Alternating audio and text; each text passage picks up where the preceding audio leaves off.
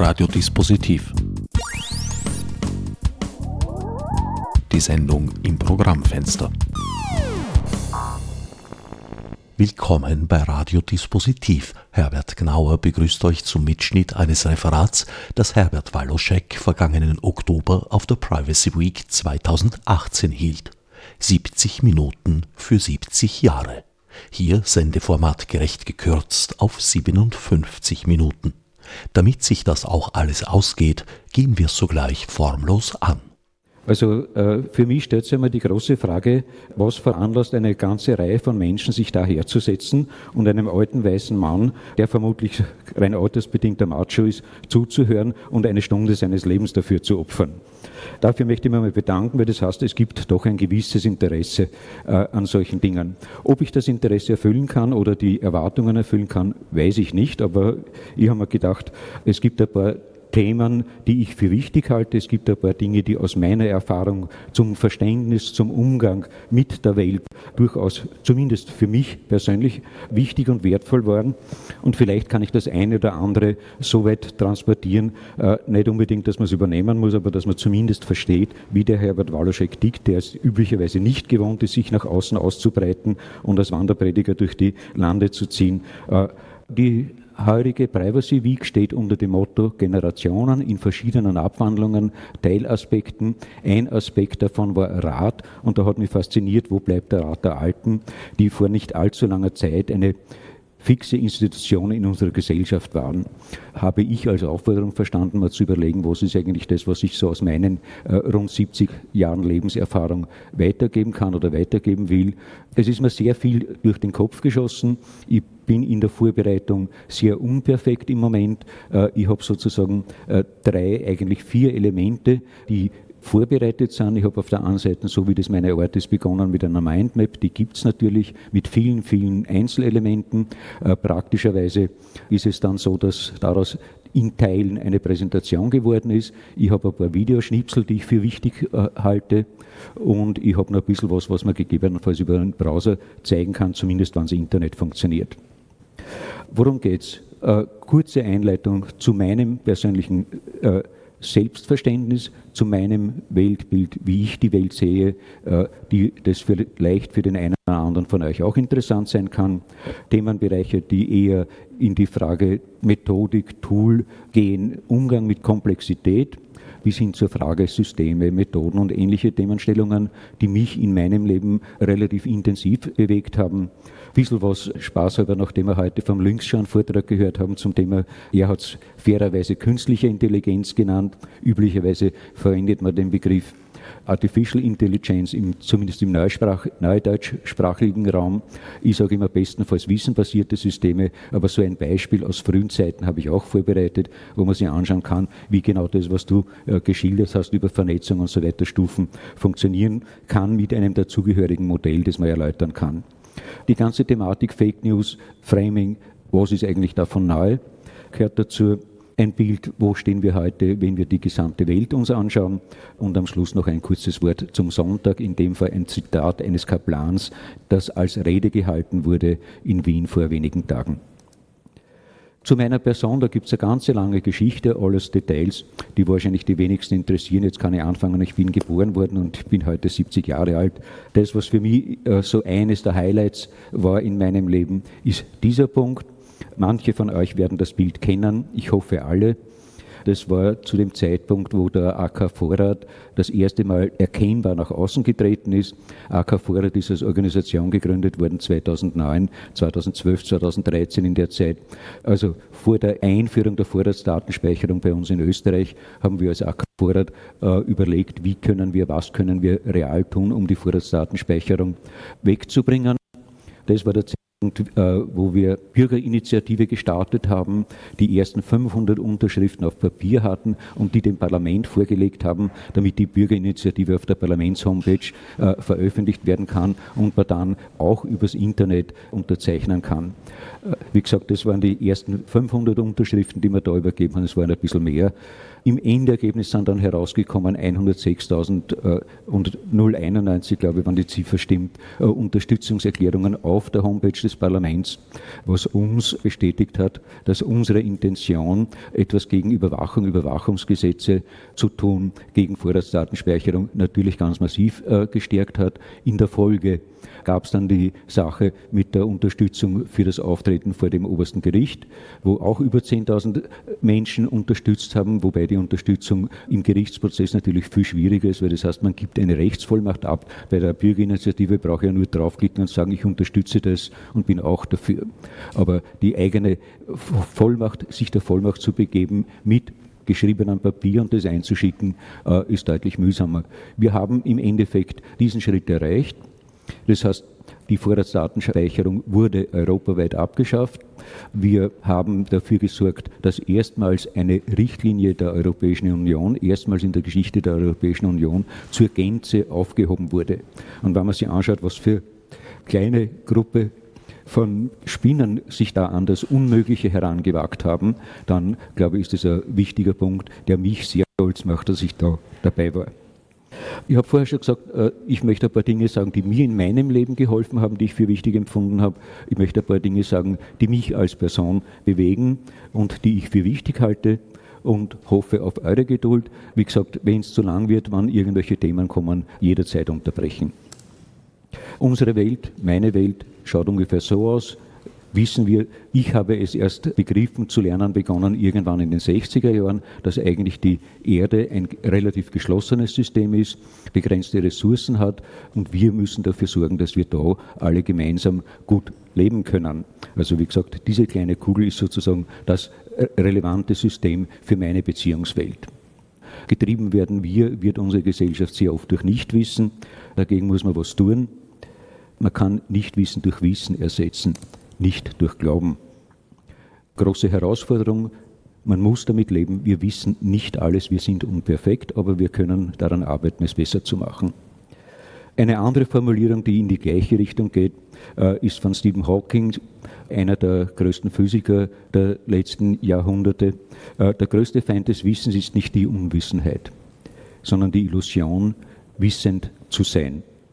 Also das sind so die Dimensionen, äh, die für mich wichtig sind. Grundfrage, nachdem ich einen äh, sehr stark technikorientierten Beruf ausgeübt habe.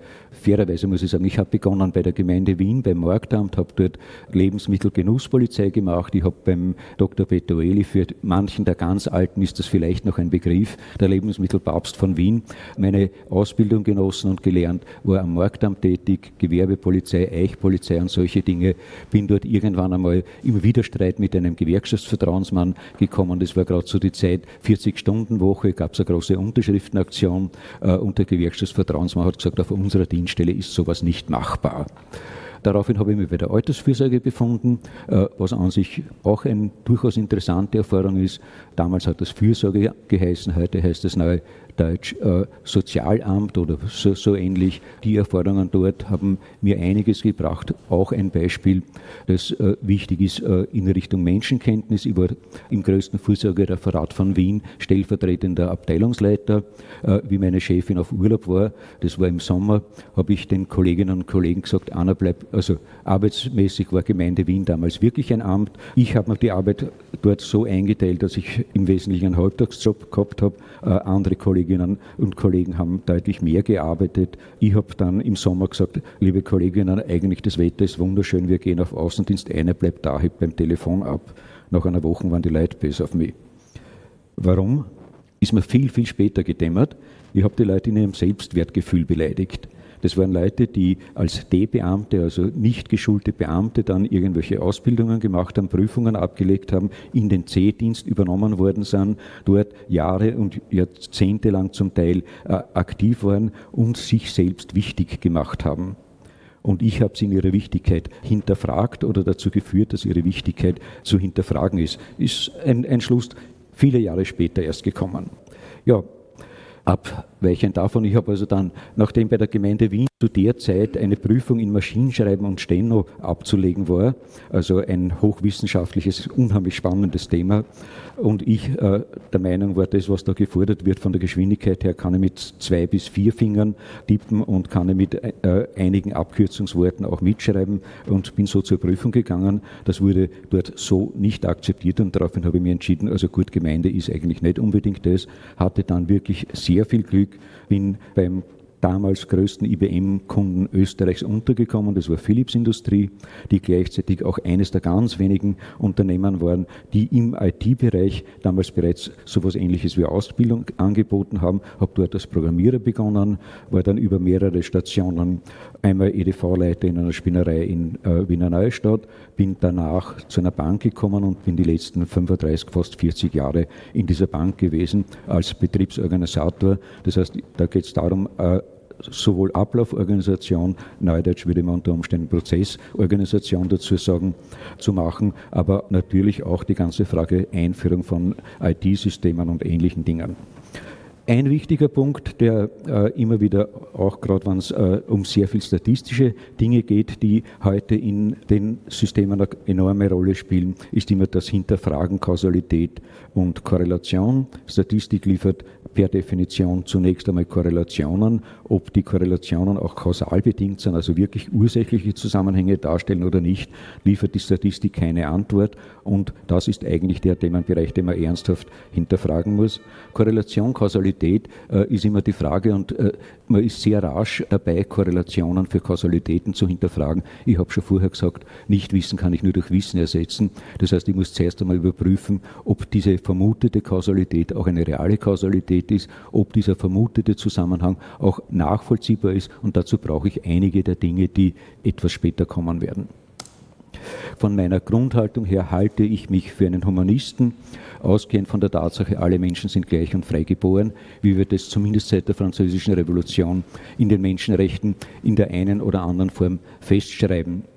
Wir haben insgesamt sehr viel erreicht. Äh, was wir noch nicht erreicht haben, ist Gerechtigkeit. Äh, Gerechtigkeit beziehe ich jetzt sowohl innerhalb äh, Europas, innerhalb Österreichs, äh, beziehe ich aber insbesondere natürlich auch auf den Weltmaßstab, weil wenn wir davon ausgehen, alle Menschen sind gleich und frei geboren, dann müssten alle die gleichen Rechte und die gleichen Möglichkeiten haben. So ist das Leben leider nicht. Ich versuche, habe versucht, soweit es meine Möglichkeit war, dazu einen kleinen, winzigen Beitrag zu leisten. Wichtig ist, die Welt hat genügend Ressourcen, auch diese kleine Kugel, dass derzeit niemand an Hunger äh, oder Krankheiten sterben müsste oder durch Krieg sterben müsste. Wir müssen dafür sorgen, dass diese kleine Kugel für die nächsten paar hundert Jahre zumindest erhalten bleibt für kommende Generationen, wenn wir uns als Menschheit nicht selbst umbringen wollen. Und Hilfsmittel dazu ist der Versuch, äh, große Zusammenhänge zu erkennen und in die äh, reale, konkrete Praxis herunterzubrechen. Wo sind Handlungsoptionen, wo sind Handlungsspielräume, was kann ich selbst gegebenenfalls dazu beitragen. Ein Satz, der sich in der nächsten Folie noch einmal finden wird, äh, gehört dazu, misstraue Autoritäten, fördere die Dezentralisierung, vielleicht auch geschuldet dessen, dass ich mich irgendwann einmal in meiner Jugend mit Themen wie französische Revolution, bürgerliche Revolution in Österreich und so weiter beschäftigt habe und festgestellt habe, äh, alle die Dinge, die für die Menschen allgemein als positive Entwicklung wahrzunehmen sind, fast alle, muss man sagen, es gibt eh nicht nur immer schwarz oder weiß, sondern äh, immer sehr viele unterschiedliche Grautöne dazwischen dazwischen. Aber die meisten Dinge, die relevant waren, die Lebenssituation äh, der großen Anzahl von Menschen zu verbessern, waren Dinge, die erkämpft werden mussten und die nicht von selbst gekommen sind.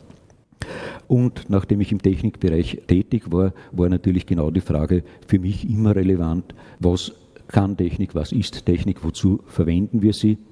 Technik ist in meinem Verständnis eigentlich ein Hilfsmittel, sowas ähnliches wie ein Werkzeug, das dazu dienen muss, den Menschen zu helfen, und zwar genauer gesagt, den Menschen zu helfen im konkreten Umgang mit der Natur, die uns alle umgibt, die dafür sorgen kann, dafür sorgen muss, dass wir als Gesellschaft besser funktionieren und mit den Ressourcen, die uns umgeben, besser und sparsamer umgehen können. Und keinesfalls äh, Technik kann Menschen oder Technik darf Menschen ersetzen, äh, nur deshalb, weil es Geld kosten, wenn sie arbeiten arbeiten oder Fehler machen oder solche Dinge. Gut, da haben wir ein schönes Bild. Wir sehen einen Rahmen. wenn man Wesentliches bewegen will, muss man aus dem Rahmen steigen. Auch eine Grundhaltung, die manchmal überraschend wirkt auf meine Umwelt, aber ich versuche sozusagen für mich selbst festzustellen, wo sind die Grenzen, die scheinbar um mich gezogen sind und wo kann man gegebenenfalls solche Grenzüberschreitungen riskieren, damit man Dinge in Bewegung bringen kann. Ich gehe davon aus, noch einmal ganz kurz, wir sind acht Milliarden Menschen auf dieser Erde. Menschenrechte sind unteilbar, universal, egalitär, und universell, das heißt, universell heißt, sie gelten für alle, egalitär, sie gelten alle im gleichen Maß und sie sind unteilbar. Das heißt, ich kann nicht sagen, das eine Recht übertönt das andere. Es gibt eine Abstufung. Es gibt welche, die absolut sind. Du sollst nicht töten als Menschenrecht, ist 2000 Jahre bekannt steht in den Menschenrechten natürlich auch drinnen, das ist ein absolutes Menschenrecht. Das heißt, äh, der Schutz gegen Mord, gegen Tod, in dem Fall in, aus der Entstehungsgeschichte der Menschenrechte natürlich auch Tod durch den eigenen Staat, durch Beamte und ähnliches, ist etwas, was abzulehnen ist. Genauso ist Sklaverei prinzipiell nicht zulässig und ähnliche Dinge. Das heißt universell und unteilbar. Ich kann Teile der Menschenrechte, die zum Teil, nachdem es ja eine ganze Anzahl ist, gegeneinander abwägen, aber dann muss ich diese Abwägung treffen, immer im Interesse der Grundlage der Menschenrechte. Das heißt, welcher Eingriff, welche Beschränkung von Menschenrechten ist möglich, äh, führt zum geringstmöglichen Eingriff, zur geringstmöglichen Eingriffstiefe. Und nochmal, für mich gilt also diese Menschenrechtstradition, humanitäre Tradition im Sinne der Aufklärung, im Sinne der Entwicklung seit der Französischen Revolution. Vielleicht nur als Hinweis, die tatsächliche Gültigkeit der Menschenrechte in Österreich als geschriebene Menschenrechte hat für uns in Österreich äh, als Gesamtbündel erst 2009 begonnen. Äh, wir haben eine ganze Reihe von Einzelrechten, wo solche Dinge kodifiziert wurden, auch schon in den vergangenen Jahren. Aber der ganze Block, so wie er jetzt in der EU-Charta drinnen steht, von Punkt 1 bis 48 mit den entsprechenden Erläuterungen, ist in der Gesamtheit gültig erst seit 2009. Äh, das war ein Vorteil, warum wir die Chance hatten, die Vorratsdatenspeicherung aufzuheben, weil da ganz eindeutig dann steht im Punkt 8 äh, Europäische Charta, äh, Schutz der Privatsphäre ist ein wichtiges Gut, das zu schützen ist. Mit dem konnten wir durchsetzen, dass der österreichische oberste Gerichtshof dieses Thema überhaupt berücksichtigen musste und dann als Frage an den EuGH weitergegeben hat.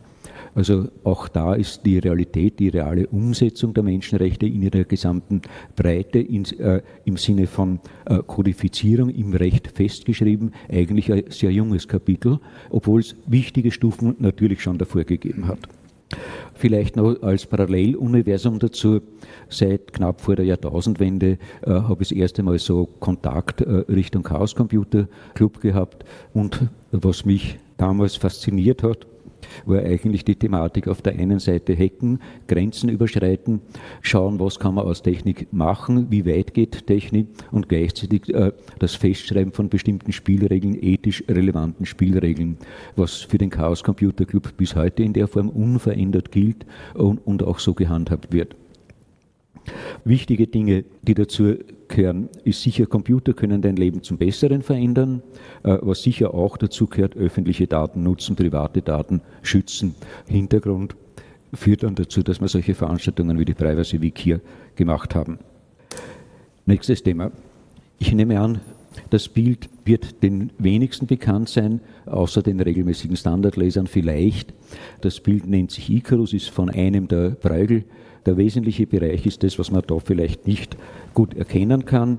Ja, wir haben hier eine wunderschöne befestigte Stadt, wir haben ein Schiff, wir haben See, Wasser, Meer, wir haben hier Leute, die irgendwas tun.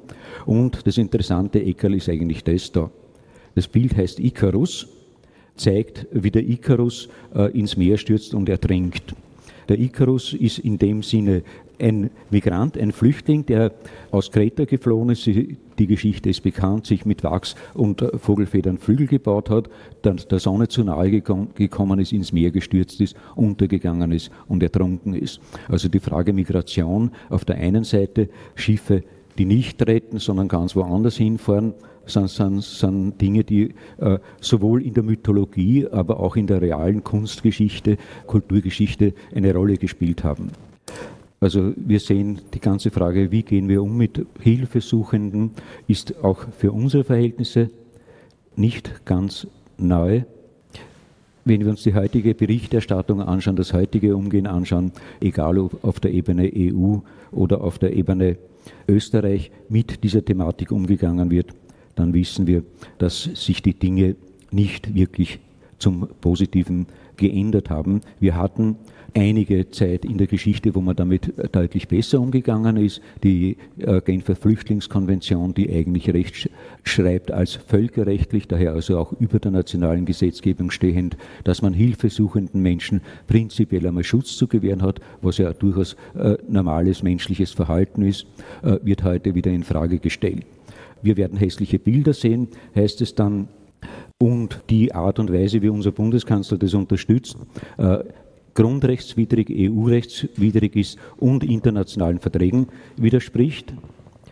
Es ist so, dass äh, das natürlich Dinge sind, die grundsätzlich äh, in Frage, wie sehen wir die Welt, wie sehe ich die Welt, für relevant, extrem relevant halte. Die zweite Frage ist die Frage, wie gehen wir mit uns, unserer Zukunft und unseren Ressourcen um. Äh, gibt in der Zwischenzeit ein Statement von 15.000 Forschern, in dem im Geo veröffentlicht, schon vergangenes Jahr.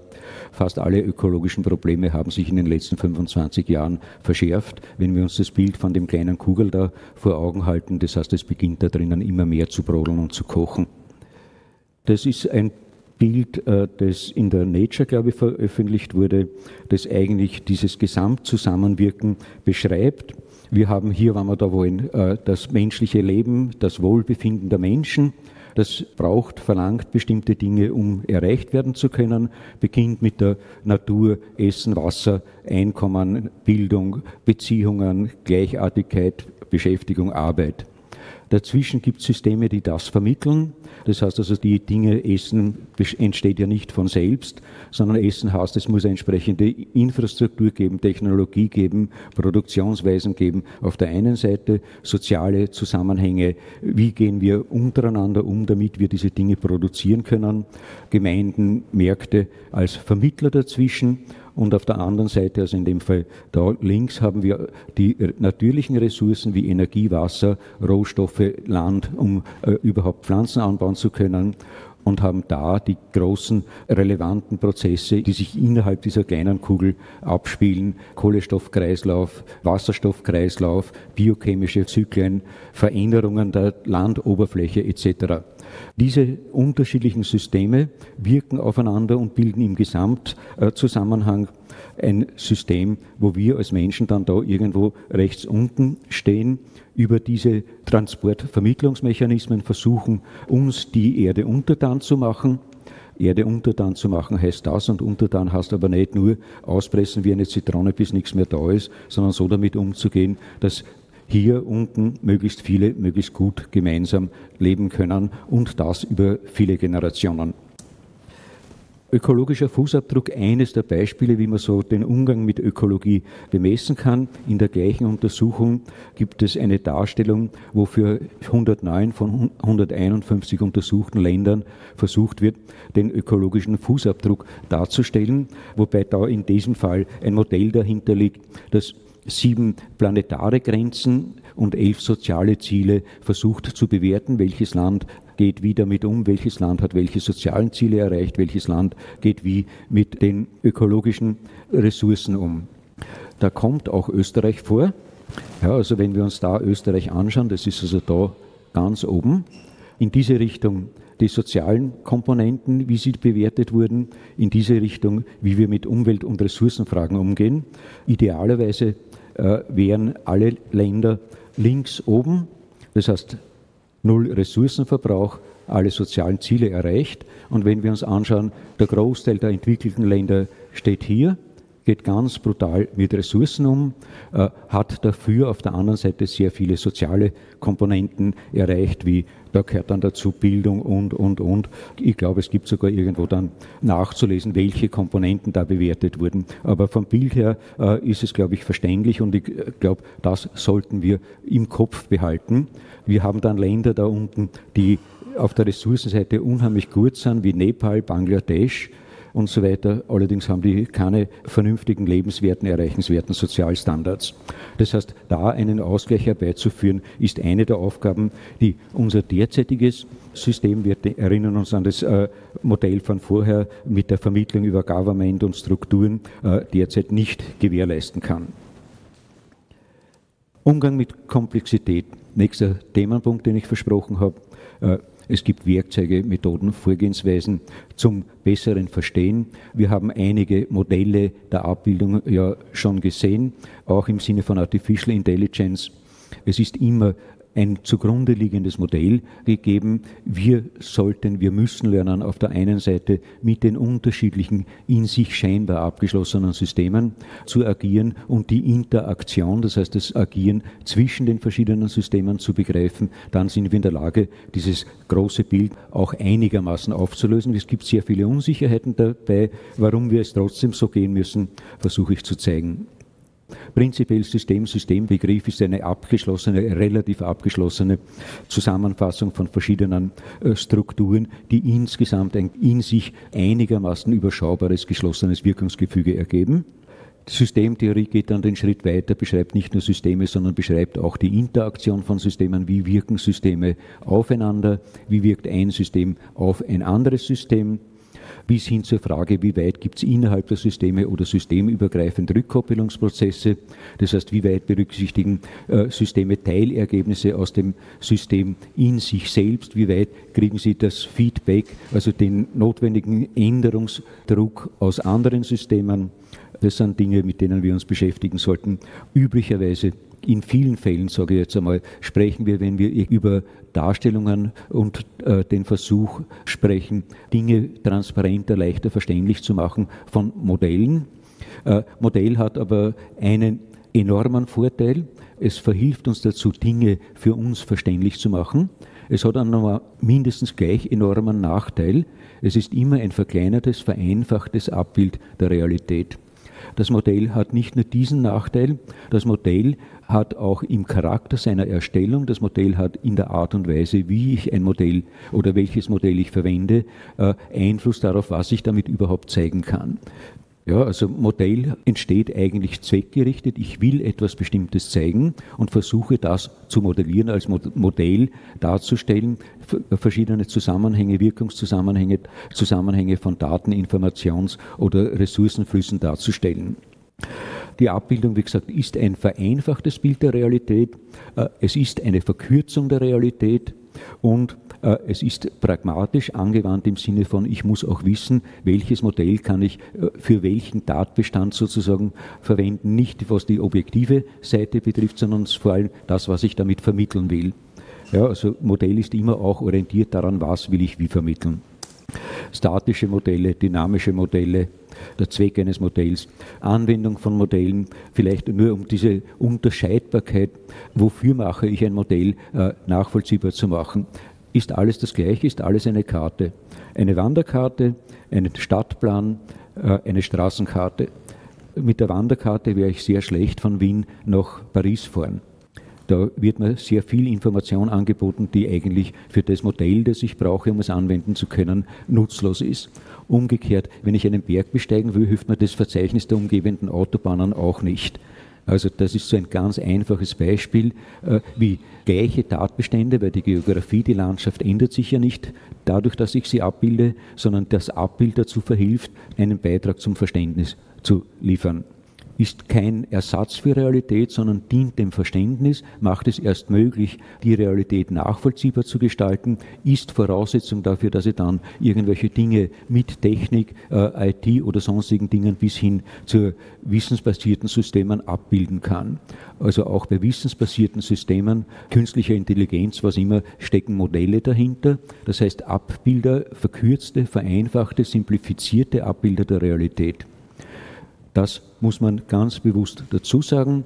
Und vorher haben wir schon gesagt, ob wir Straßenkarten oder Wanderkartenzeichen, ist immer die Frage, was will ich damit erreichen. Das heißt, auch bei den Modellen, die der künstlichen Intelligenz, der Artificial Intelligence, den wissensbasierten Systeme zugrunde gelegt werden, ist immer die Frage, wer hat dieses Modell mit welcher Orientierung, mit gegebenenfalls welchem Wertevorrat und mit welchem Zweck äh, geschaffen und dann kann ich feststellen, ob das Modell etwas ist, das ich überhaupt akzeptieren kann oder akzeptieren will. Das wird natürlich in den Marketingversprechen der modernen Technologie alles beiseite gewischt und kommt nicht vor. Wir haben seinerzeit, nachdem ich in einer Bank gearbeitet habe, äh, so gesagt, es gibt zumindest drei Modellierungsebenen, die relevant sind. Von links nach rechts beginnen sozusagen die Geschäftsebene, die Geschäftsmodellierung, die Informationsmodellierung, also äh, die Darstellung der Informationsflüsse, nachdem eine Bank im Wesentlichen mit Informationen dealt und kaum äh, Ressourcenflüsse hat, ist das der relevante Teil davon. Und wir haben dann die technische Umsetzung in der IT, die eigentlich diese Modelle nachvollziehbar machen soll über verschiedene verschiedenen Stufen. Äh, wir haben Prozeduren entwickelt, wie wir von der Geschäftsmodellierung bis hinunter zur Datenbankmodellierung in der IT das in einem durchgängigen, quasi automatisierten Prozess werkzeuggestützt machen können. Also diese Modellbildung ist eine nicht ganz einfache Aufgabe, aber sie hilft dazu und wir haben auf die Art und Weise letztendlich die Automation der Bank bis zum letzten Byte in Teilbereichen hinuntergebrochen. Der Mensch denkt bestenfalls dreidimensional. Die meisten dieser Dinge haben wir versucht, zweidimensional ab, aufzulösen. Wir haben dahinter gehabt ein Toolset, der dafür sorgt, dass die Dinge nicht beliebig gezeichnet und äh, geschrieben werden können, sondern dass es technisch sichergestellte Zusammenhänge dazwischen gibt. Das heißt, dass nicht irgendwer irgendwo auf einmal einen Datenbestand erfinden kann, der nicht entsteht oder der nicht irgendwann gelöscht wird. Also diese Art der Modellierung gibt es. Wir haben damals, das ist also erste Hälfte der 90er Jahre auch über Objektorientierung gesprochen, haben auch diese Dinge in dem Modell Baukasten drinnen gehabt und haben daran weiterentwickelt. Mein großer Leidensdruck in dem Umfeld ist eher der, dass ich den Eindruck habe, dass so Dinge wie Software Engineering in der Zwischenzeit nicht mehr vorkommen, sondern durch absolutes Quick and Dirty Agieren ersetzt werden. Das heißt, man, man versucht, eine Lösung zustande zu bringen, ohne zu hinterfragen, wo sind die Grenzen, wo hört der Raum für diese Lösung auf, was passiert, wenn etwas anderes passiert, als die Konstellation, die ich gerade zum Entwicklungszeitpunkt angenommen habe und mit der es gerade beim Testen funktioniert hat. Beim Testen gibt es äh, Methodiken, die weit darüber hinausgehen. Also wie gesagt, Modelle äh, sind zu hinterfragen. Modelle haben in ihrer Gestaltung, bereits vor der Gestaltung, eigentlich so etwas wie einen Charakter, was die Aussagemöglichkeit betrifft. Ein Modell hat so wie jede Straßenkarte, jede Wanderkarte Grenzen. Ich muss zum Zeitpunkt, möglichst frühzeitig zum Zeitpunkt der Modellbildung auch für mich klar machen, wo sind die Grenzen des Modells. Das heißt, äh, welchen Gültigkeitsbereich hat das Modell, wie weit kann das Modell überhaupt alles, was ich heute womöglich noch gar nicht weiß, abdecken, wie weit kann ich aber heute zumindest sicherstellen, dass unerwartete Ereignisse, die ich heute nicht berücksichtige, ausgeschlossen sind, dass sie auf die Umsetzung des Modells auf mein System wirken. Das sind dann die Dinge, äh, wo so Schlagwörter Security by Design, Privacy by Design und solche Themen eine ganz große Rolle spielen, wo ich dann eben fragen muss, ich habe hier ein Modell, was passiert, äh, welche personenbezogenen Daten kommen davor, was passiert, wenn da irgendein Datenbereich oder ein Datenbestand hereinkommt, der die Dimensionen sprengt. Ein ganz anderes, einfaches Modell, ein Entscheidungsmodell, ist entstanden in den 90er Jahren, Anfang der 90er Jahre, ich glaube 95 so, das erste Mal groß publiziert worden. Entscheidungsmodell in dem Fall, äh, ich habe es gelernt im Zusammenhang mit irgendeiner Führungskräfteschulung, nicht innerhalb des Unternehmens, sondern auswärts geht davon aus, dass eigentlich so in der vollen Bandbreite, damals war so die Frage, wie demokratisch darf ein Vorgesetzter entscheiden, wie autoritär darf ein Vorgesetzter entscheiden, gerade so in Diskussion war. Äh, die Autoren des Modells haben gesagt, es gibt auf der einen Seite unterschiedliche Entscheidungsszenarien, das heißt, der Chef, der Eigentümer oder der Vorgesetzte sagt, das ist so, Punkt. Es gibt die andere Dimension, die dann dort irgendwo endet. Die ganze Gruppe sitzt beisammen, findet eine Lösung oder findet gegebenenfalls keine. Auf der Ebene der Entscheidungsmöglichkeiten, vielleicht steigen wir da ganz kurz ein, äh, es gibt eine relativ überschaubare, nämlich genau sieben Fragen, die man sich eigentlich vor jeder Entscheidung stellen sollte. Und das ist der Teil, der relevant ist, nicht nur dort, wo es um Mitarbeiterführung oder Entscheidungen in Organisationen geht, sondern die generell gilt. Die ersten drei Fragen gelten immer, sind vor jeder Entscheidung, auch vor jeder persönlichen Entscheidung zu stellen. Gibt es ein Qualitätserfordernis, sprich Spielt die Qualität des Ergebnisses eine Rolle? Wenn nicht, ist die Entscheidung wurscht, in welcher Form ich sie treffe. Habe ich genügend Informationen? Weiß ich genug über den Themenbereich, den ich entscheiden soll, weil uns wird immer so getan, wir haben die freie Entscheidung. Ja, die freie Entscheidung habe ich, ob ich bei Rot oder bei Grün über die Ampel gehe. Da weiß ich zumeist auch viel, weil ich kann schauen, ob Autos daherkommen oder nicht und der Polizist in der Nähe steht. Es gibt viele Entscheidungssituationen, äh, wo dieses Wissen nicht vorhanden ist. Das heißt, wenn ich mir die Frage stelle, ich weiß nicht genug, dann muss ich schauen, dass ich Nichtwissen durch Wissen ersetze. Das heißt, ich muss mich mit der Thematik auseinandersetzen. Die dritte wesentliche Frage, die auch außerhalb von Organisationsstrukturen relevant ist. Ist das Problem strukturiert? Das heißt, ist das Problem so aufbereitet, dass die Komplexität des Problems in ihrer Gewichtung, in ihren Reichweiten, in den Einzelkomponenten zueinander in einer vernünftigen äh, Zuordnung steht? Nachdem da dahinter eine ganze Abfolge von schönen Bildern kommt, die das beschreiben, steige ich da ein. Fünf verschiedene Entscheidungsstile, sieben Merkmale in der Abfolge nacheinander und den Entscheidungsbaum gibt es dann für 13 praktisch vorkommende Entscheidungssituationen. Die haben das also statistisch untersucht, Managementbefragungen gemacht und ähnliche Dinge. Wie gesagt, sieben Entscheidungsregeln zur Auswahl und gegebenenfalls noch Zusatzkriterien ganz unten, nämlich die Frage, ob ich effizient entscheiden will oder ob ich Standfestigkeit im Ergebnis erreichen will. Ja, gibt also da autoritäre Alleinentscheidung, autoritäre Alleinentscheidung nach Information durch Mitarbeiter. Das heißt, ich habe mir Wissen von Mitarbeitern geholt, Entscheidung nach vorheriger Beratung mit Mitarbeitern, Entscheidung nach vorheriger Beratung in einer Gruppenbesprechung oder Problemlösung und Entscheidung durch die Mitarbeiter in der Gruppe. Am Schluss endlich kommt der Entscheidungsbaum, der schaut ungefähr so aus. Äh, es geht also da oben links mit dem schwarzen Punkt, fängt der Entscheidungspunkt an. Ja, also ich kann da oben einsteigen in den Entscheidungsbaum, klicke an. Das Blinken heißt jeweils, welche äh, Fragen mit einfachen Ja-Nein-Fragen zu beantworten. Und dann kann ich mich da durchhandeln und am Schluss kommt dann unten heraus, welche Art der Entscheidung ich finden kann. Also wenn man die Kriterien anlegt, die der Linksseite erzählt hat im Zusammenhang mit Artificial Intelligence, KI, dann wird man feststellen, dass da durchaus Elemente dazu da sind. Aber das ist ein einfaches Modell, das methodisch sauber Entscheidungsstrukturen, Entscheidungsabläufe darstellen kann. Und meine Erfahrung, ich kenne das seit deutlich ja, 30 Jahren, äh, ist, es lässt sich immer anwenden und es ist auch zielführend, wenn man wie gesagt, so wie bei jedem Modell, die Grenzen und Rahmenbedingungen dazu richtig einschätzt. Die Ausgangsbasis ist natürlich leicht verfälschbar. Die Gefahr, dass ich mir selbst eine Situation gut rede, ist natürlich gegeben. Äh, die Gefahr, dass gegebenenfalls Dinge anders von mir anders verstanden werden, als sie von meiner Umwelt, von meinen Kollegen, Freunden, Mitarbeitern verstanden werden, ist gegeben. Und die Beziehungskomponente ist in dem äh, Beispiel relativ nachhaltig, nämlich die Beziehungskomponente hat natürlich auch immer damit zu tun, nicht nur akzeptieren die Mitarbeiter das oder braucht es eine breite Gruppenentscheidung oder ist es eine Situation, wo Gruppenentscheidung gar nicht zustande kommen kann. Auch das gibt es. Äh, hängt natürlich auch immer davon ab, wie wirke ich im Umgang im Sinne Wechselwirkung mit den Freunden, Kollegen, Mitarbeitern. Das sind Dinge, die natürlich in dem Modell nur bedingt abgebildet abgebildet sind.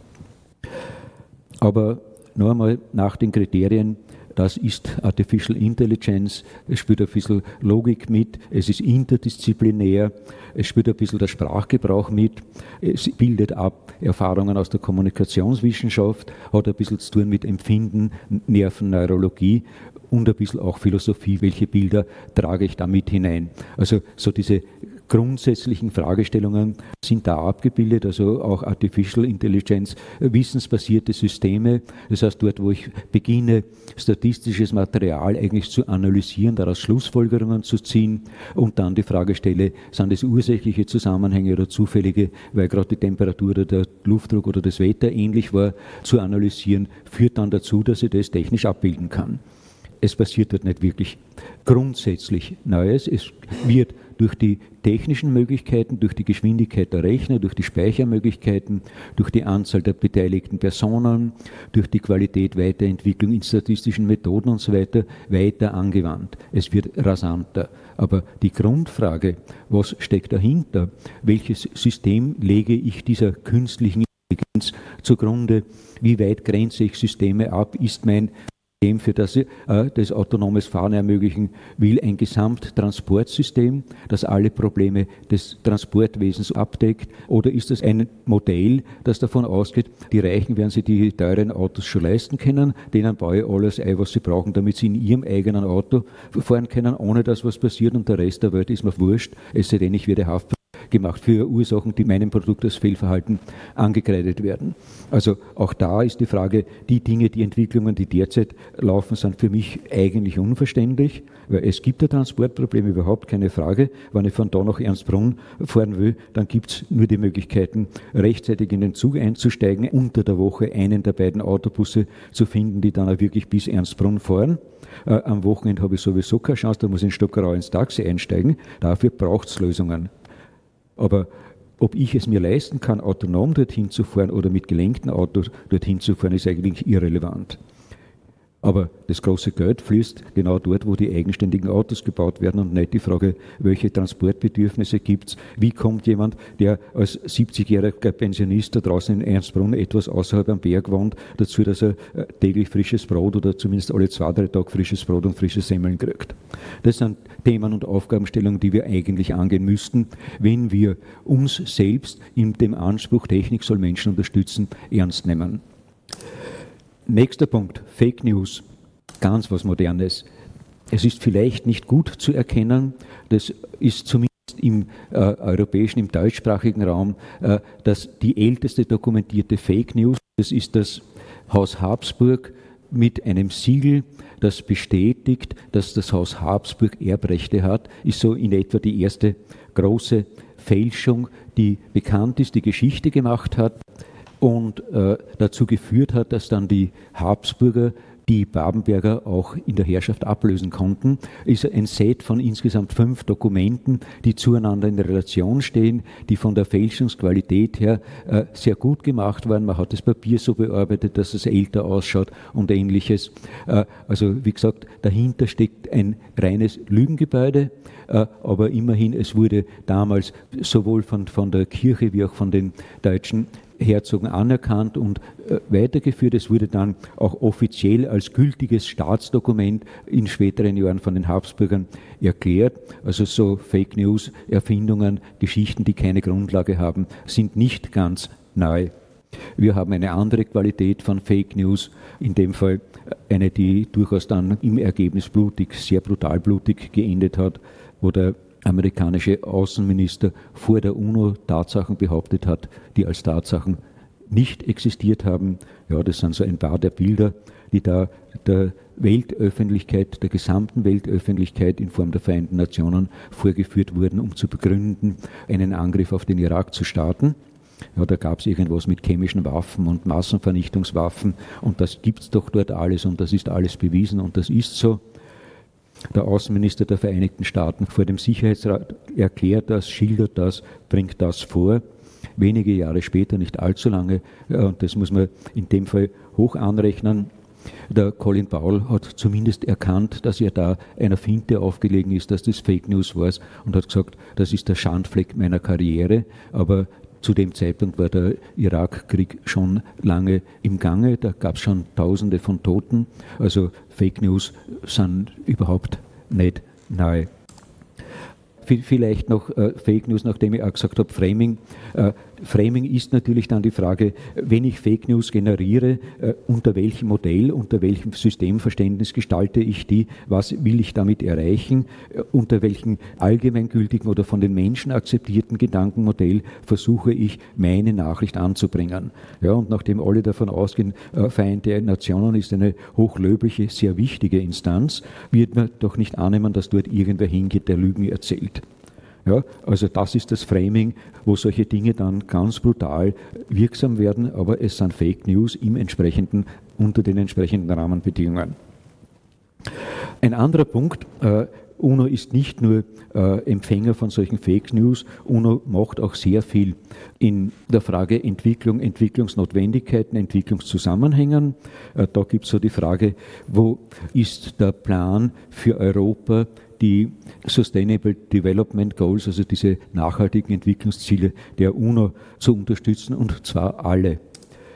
die nachhaltigen Entwicklungsziele der Vereinten Nationen, äh, Global Sustainable Goals. Wir finden da sehr viele Elemente, die wir in der Grafik mit den fünf Balken auch gesehen haben, wieder, nämlich von der Zielerreichung. Ja, was wollen wir erreichen? Keine Armut, kein Hunger, Gesundheit, Wohlergehen, hochwertige Bildung, Geschlechtergleichheit, sauberes Wasser, Sanitäreinrichtungen, bezahlbare, saubere Energie, menschenwürdige Arbeit und Wirtschaftswachstum, Industrie, Innovation, Infrastruktur, weniger Ungleichheiten, nachhaltige Städte und Gemeinden, nachhaltiger Konsum und Produktion, Maßnahmen zum Klimaschutz, Sicherstellung des Lebens unter Wasser, also der Meere, Leben am Land, Frieden, Gerechtigkeit, Stärke, Institutionen, Partnerschaften zur Erreichung dieser Ziele. Die Vereinten Nationen können das nicht allein machen, ein Staat alleine kann das nicht. Das heißt, wir müssen das gemeinsam angehen. Da gibt es genügend Themen, äh, die jedenfalls relevant sind und an denen wir gemeinsam arbeiten müssen. Und das ist ein Plan, der vielleicht von der Struktur als Modell nicht besonders glücklich ist. Ich gehe nicht davon aus, dass das das perfekte, allgemeingültige Dokument ist, dem wir jetzt sklavisch nachlaufen müssen, sondern ganz im Gegenteil, das ist der Versuch, die Probleme der Welt auf einer globalen Ebene zu beschreiben, um daraus überhaupt, erst wenn ich sie beschrieben habe und weiß, wo ich hingreifen muss oder was ich äh, erreichen will und angreifen kann, habe ich eine Chance, es halbwegs geordnet anzugehen. Ja, also von dieser Vielfalt von Themen würde ich einmal zumindest die ganze Frage äh, da oben, die Ziele 1 bis 4 bzw. 5 in einem Block zusammenfassen, würde die Frage Ressourcen, äh, Umgang mit Ressourcen in einen anderen Block zusammenfassen und würde die Frage, wie gehen wir auf der einen Seite im, im Bereich menschenwürdiges Leben, also keine Arbeit und so weiter, um, um den Bereich Ressourcen optimal angehen zu können. Aber nochmal, das ist ein Modell, das von den Vereinten Nationen entwickelt wurde.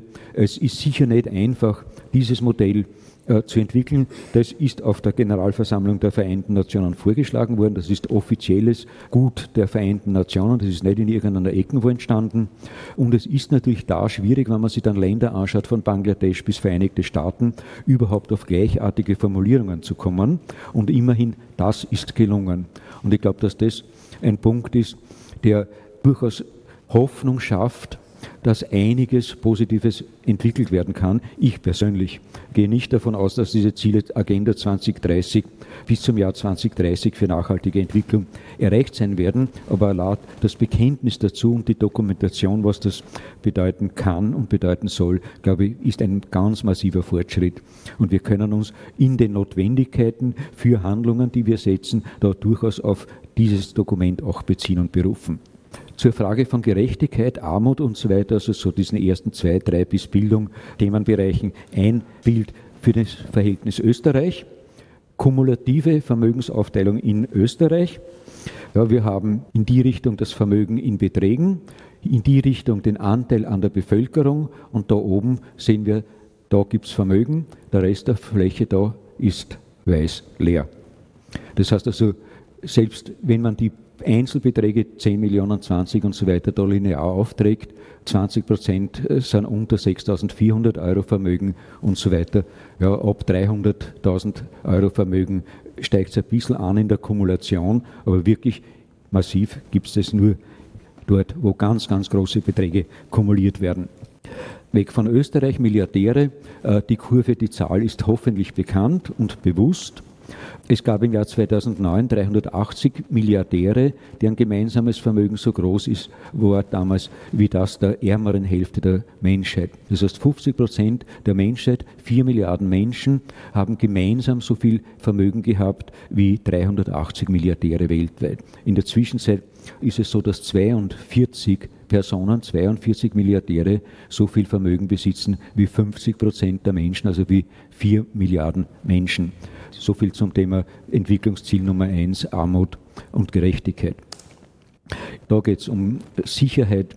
Snowden-Zitat. Die Katastrophe ist nicht, dass es Überwachung gibt. Die Katastrophe ist, dass wir wenig Mittel dagegen haben. Heutzutage haben wir wenig Einfluss auf die Mächtigen, aber sie haben alle Macht über uns. Wenn man sich dann anschaut, wie die Vermögensverteilung ausschaut, die Vermögenskurve ausschaut und sie dann ausschaut, wie Vermögen oder nicht vorhandenes Vermögen Einfluss auf Gesellschaft, Politik nimmt, dann ist natürlich auch die Frage, warum Überwachung und warum wird Überwachung immer mehr auch nachvollziehbar. Es geht dabei zu zunächst einmal, selbst wenn es nie so dargestellt wird, um die Schutzfunktion, weil die Milliardäre haben natürlich Angst um ihre Milliarden. Ja, also das schildert Snowden so äh, ein Bild äh, aus der Präsentation äh, von dem, was Epicenter Works macht. Also das sind so die Themen, die uns konkret im Umfeld Epicenter Works betreffen dass Überwachung aber nicht nur die Frage staatlicher Überwachung ist. Dazu hat der Walter Kaban ein sehr spannendes Tool gemacht. Er hat ein Tool geschaffen, mit dem man äh, sich anschauen kann, wohin Webseiten äh, Informationen schicken, wenn man draufklickt. Und zwar ohne, dass man auf die Website wirklich draufgehen muss. Man gibt den Namen der Website ein. In dem Fall ist es die Presse.com und dann sieht man, wie weit verzweigt äh, die Information ich habe die Webseite aufgerufen, auf einmal weitergegeben wird. Und dort steckt natürlich ganz massiv noch viel mehr Potenzial drinnen, in einer ganz anderen Qualität, als derzeit die staatliche Überwachung abbilden kann. Aber das sind natürlich Dimensionen, die wir auch sehen müssen. Es geht nicht nur um die Frage äh, der staatlichen Überwachung, sondern auch die Frage, wer sammelt da unsere Daten, was wird daraus abgeleitet. Dahinter steht dann, dass die Nutzer dieser vielen kleinen Punkte dann irgendwann einmal targeted Marketing machen, uns versuchen, uns in unserer eigenen Filterblase festzunageln, egal ob das dann Fake News sind, ob das Werbenachrichten sind oder was immer. Also dies, dieser Gefahr müssten, sollten wir uns äh, bewusst sein. Dann, ich habe ganz kurz gesagt, also äh, Menschenrechte in der Form der EU-Charta haben in Österreich als geschlossenes Rechtsgebilde erst seit 2009 Gültigkeit. Österreich hat derzeit 1724 Bundesgesetze, etwa 4000 Verordnungen. Von der Geschichte her das Staatsgrundgesetz 1867 war das erste Mal ein Gesetz, in dem Persönlichkeitsrechte in Österreich überhaupt festgeschrieben wurden, äh, das damals Sklaverei verbietet und äh, Leibeigenschaft verbietet, also wo wirklich der einzelne Mensch als Individuum vorgekommen ist. Wir haben dann den ganzen Schub nach dem Ersten Weltkrieg mit den wesentlichen Sozialrechten, die da entstanden sind, angefangen von Wahlrecht für Frauen, Arbeitslosenunterstützung, Acht-Stunden-Tag, der immerhin 100 Jahre gehalten hat, Betriebsrätegesetz, Kollektivvertragsrecht, das heißt das Recht, dass sich die Arbeiter überhaupt in Gemeinschaften zusammenschließen dürfen und Vereinbarungen mit den Arbeitgebern treffen können. 33 die Auflösung des Parlaments, 38 äh, Besetzung durch Deutschland, nach 1945 eine ganze Reihe von sozialgesetzlichen Maßnahmen, die wichtig sind und äh, dafür sorgen, dass wir in dieser Grafik Footprint, wenn ihr euch erinnert, ganz rechts oben sind, weil wir die sozialen Ziele sehr gut, sehr weit erreicht haben. Allerdings auf Ökologieseite schaut es anders aus. Also die Geschichte, die dazu führt, dass es uns heute gut geht und dass wir heute gut leben können, ist eine Geschichte, ist der Zwischenstand eines Prozesses, ist der heutige Zustand dieses Prozesses. Ich sage ganz bewusst der Zwischenstand, weil ich hoffe, dass es weitergeht und nicht heute aufhört oder wieder zurückentwickelt wird. Aber es ist wichtig, das als Genese zu verstehen und nicht davon auszugehen, dass dahinter irgendwas äh, an Materie steht, die nur dazu dienen, die Wirtschaft oder die Kleinunternehmer zu behindern, auch wenn das eine oder andere davon durchaus überarbeitungsbedürftig sein kann. Dahinter steht die Basis für den sozialen Wohlstand, dass wir heute auch innerhalb Europas eines der reichsten Länder der Welt sind. Das sind Dinge, die müssen wir uns bewusst machen, die müssen wir versuchen auch weiterhin zu vertreten, die müssen wir aber so weit weiter vertreten, dass genau aus dieser Position der Stärke, die wir als Österreich haben, die wir innerhalb Österreichs auch wahrnehmen, auch die entsprechende Wirkung nach außen zu den acht Milliarden Menschen die nicht Österreicher sind, entsprechend zeigen und uns dafür verantwortlich zeigen müssen. Ja, wie gesagt, gibt es mehr, das hört da nicht auf. Also eine entsprechende Anzahl und der Herr Minister Moser sagt dann, alles, was vor 2000 ist, braucht man nicht. Was das für eine Gesetzesflut betrifft, was davon alles betroffen sein kann, was davon alles einfach gestrichen werden könnte. Also ich empfinde es als erstens als eine ganz massive Bedrohung, zweitens als absolutes Unverständnis europäischer Kultur. Irrsinn im Sinne von Angriff auf das, was wir in den letzten 150, 200 Jahren hier erreicht haben. Gut, Ihr habt versprochen, das Wort zum Sonntag. Nicht alles, was möglich ist, ist zulässig. Nicht alles, was zulässig ist, ist wünschenswert. Gestalten wir das Wünschenswerte. Das ist noch nicht das Wort zum Sonntag. Das Wort zum Sonntag ist eigentlich was anderes. Der Kaplan Franz Sieder aus Amstetten hat bei der Demonstration des ÖGB vor der Industriellen Kammer, die haben so eine zwölf Stunden andauernde Demonstration äh, vor der Industriellen Vereinigung gemacht, äh, Rede gehalten, ist ein ehemaliger Betriebsseelsorger, der in verschiedenen Organis äh, Umfeldern wirksam ist. Zwei Ausschnitte daraus. Die Wirtschaft, so wie sie sich real darstellt, ist kein neutrales Gebilde. Wir haben das vorher gesagt im Zusammenhang mit Systemen und Modellen. Modelle haben Grenzen, Systeme, Modelle erfüllen eine bestimmte Aufgabe und die Aufgabe der Wirtschaft per se ist nicht neutral, so wie wir sie derzeit sehen. Er sagt, auch Papst Franziskus sagt zu Recht, dass diese Wirtschaft tötet und dass in dieser Wirtschaft Menschen wie Müll entsorgt werden. Wenn wir uns das jetzt abseits der österreichischen Bilder anschauen, egal ob wir nach Bangladesch in die Textilfabriken schauen oder nach Zentralafrika, dorthin, wo die edlen Erden aus der Erde gegraben werden, äh, oder nach Südamerika, dann ist verständlich, was damit gemeint ist. Wir müssen nicht nur äh, die schwarz-blaue Regierung hier in Österreich konkret bekämpfen, sondern es ist das gesamte System kaputt und auszutauschen. Das wäre es von meiner Seite gewesen. Ich sage nochmal, sapere aude, Aufklärung 2.0 tut Not.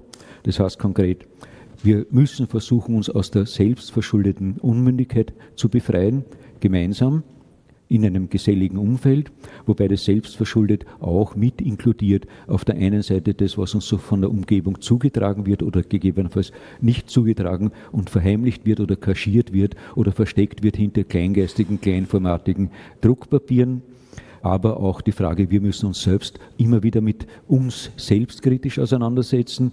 Sind die Bilder, die ich im Kopf habe, meine Vorurteile, meine Erziehungsrituale, ist das in der Form gültig?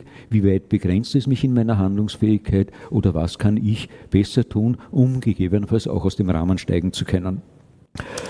Schlussfolgerung daraus, informiert euch, empört euch, geht es mit dem, was auf der Welt passiert, entsprechend kritisch um und engagiert euch. Bitte organisiert euch, egal ob in Bürgerrechtsgruppen, in politischen Parteien, in der Gewerkschaft, wo auch immer.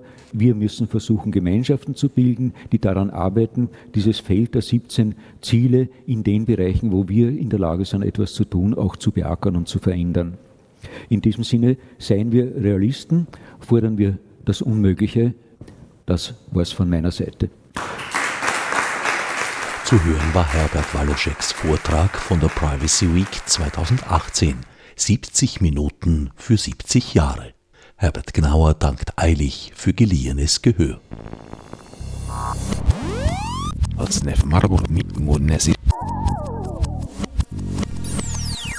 Fichte subsidiar